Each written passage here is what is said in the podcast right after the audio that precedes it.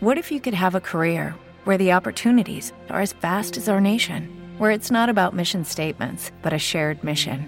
At U.S. Customs and Border Protection, we go beyond to protect more than borders from ship to shore, air to ground. Cities to local communities, CBP agents and officers are keeping people safe. Join U.S. Customs and Border Protection and go beyond for something far greater than yourself. Learn more at cbp.gov/careers.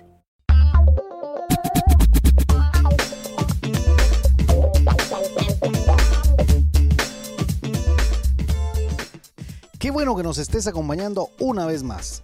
Te damos la bienvenida al podcast de la hora silenciosa de Palabra de Vida Guatemala. Cada uno de nuestros misioneros se han preparado para compartir contigo este comentario. Te animamos a que tengas un corazón dispuesto a recibir el consejo de la palabra de Dios.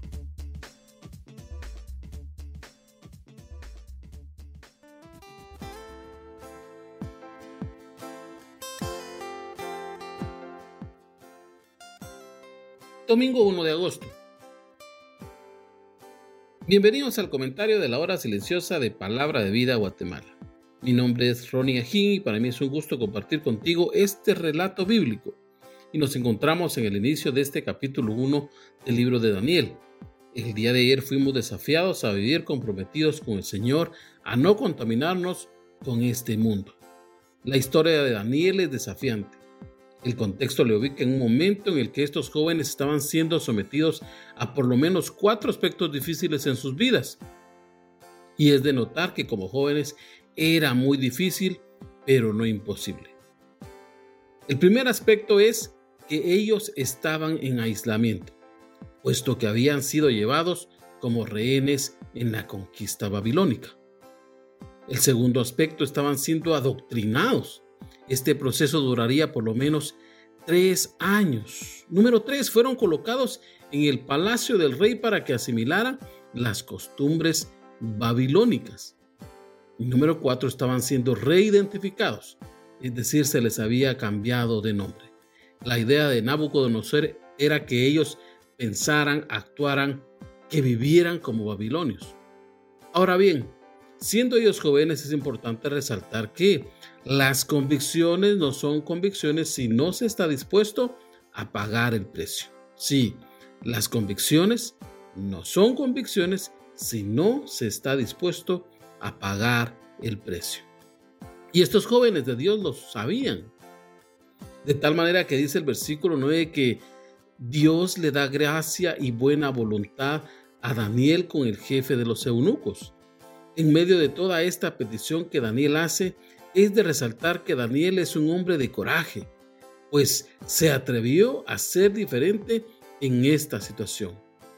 En el lugar, sin lugar a dudas, habían otros jóvenes. Y es que a esa edad era muy fácil adaptarse a las costumbres de un mundo que en ese momento era lo mejor. Daniel junto con sus amigos se identificaron como creyentes en medio de una sociedad malvada tuvieron firmeza y determinación. ¿Cómo es mi actuar en este mundo que me rodea? Sabe la gente, mis amigos, que soy un creyente. Te doy un consejo. Cuando estés en la universidad, en la escuela, en el trabajo, ¿qué te parece si les cuentas a todos que eres un creyente, un seguidor de Jesús? Te puedo asegurar algo. Muchos no se acercarán a ti sin embargo, Daniel se muestra como un joven que es muy cortés. Era muy respetuoso y mostró por qué él estaba en ese lugar.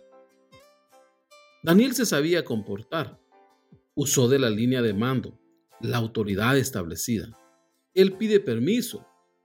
Versículo 8. Y es muy gentil con quienes le atendían. Versículo 12. Él dice, te ruego, y esto nos enseña que aún en medio de cualquier situación difícil se puede ser cortés. Romanos capítulo 13 nos dice que es Dios quien ha colocado las autoridades. Sin embargo, yo no sé cuál sería tu actitud o la mía en una situación como esta. Regularmente nuestra primera actitud sería ser contestones. Imagínate diciéndole al jefe de los eunucos cualquier cosa, mostrándote prepotente? No, Daniel mostró su educación, se mostró sencillo y humilde. Los amigos de Daniel se unen a la petición, le dicen al encargado de darles la comida que haga la prueba, que durante 10 días les dé solo legumbres y que luego compare sus rostros con los de los otros jóvenes. El encargado accede a la petición y el resultado fue que estos chicos estaban más robustos. Ellos estaban muy bien físicamente. Dios se agrada de aquellas personas que son fieles a Él, que buscan agradarle hasta en los más pequeños detalles. Como consecuencia, a causa del proceder de estos chicos, dice el verso 17, que Dios les dio conocimientos. Pusieron en práctica todo lo que sabían.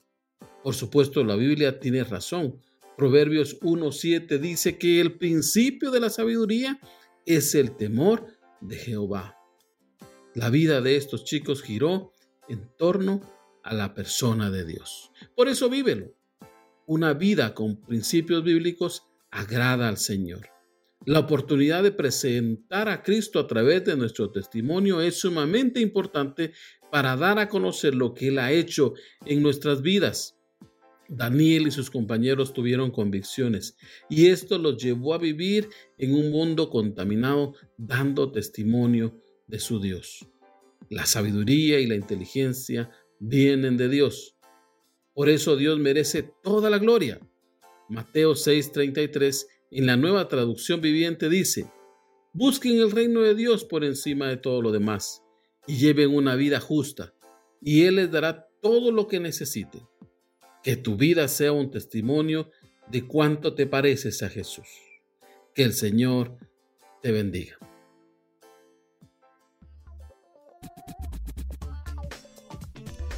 Tú puedes ser parte del crecimiento espiritual de tus amigos compartiendo este podcast con ellos. Síguenos en nuestras redes sociales para recibir más recursos como este. Nos encontramos nuevamente el día de mañana.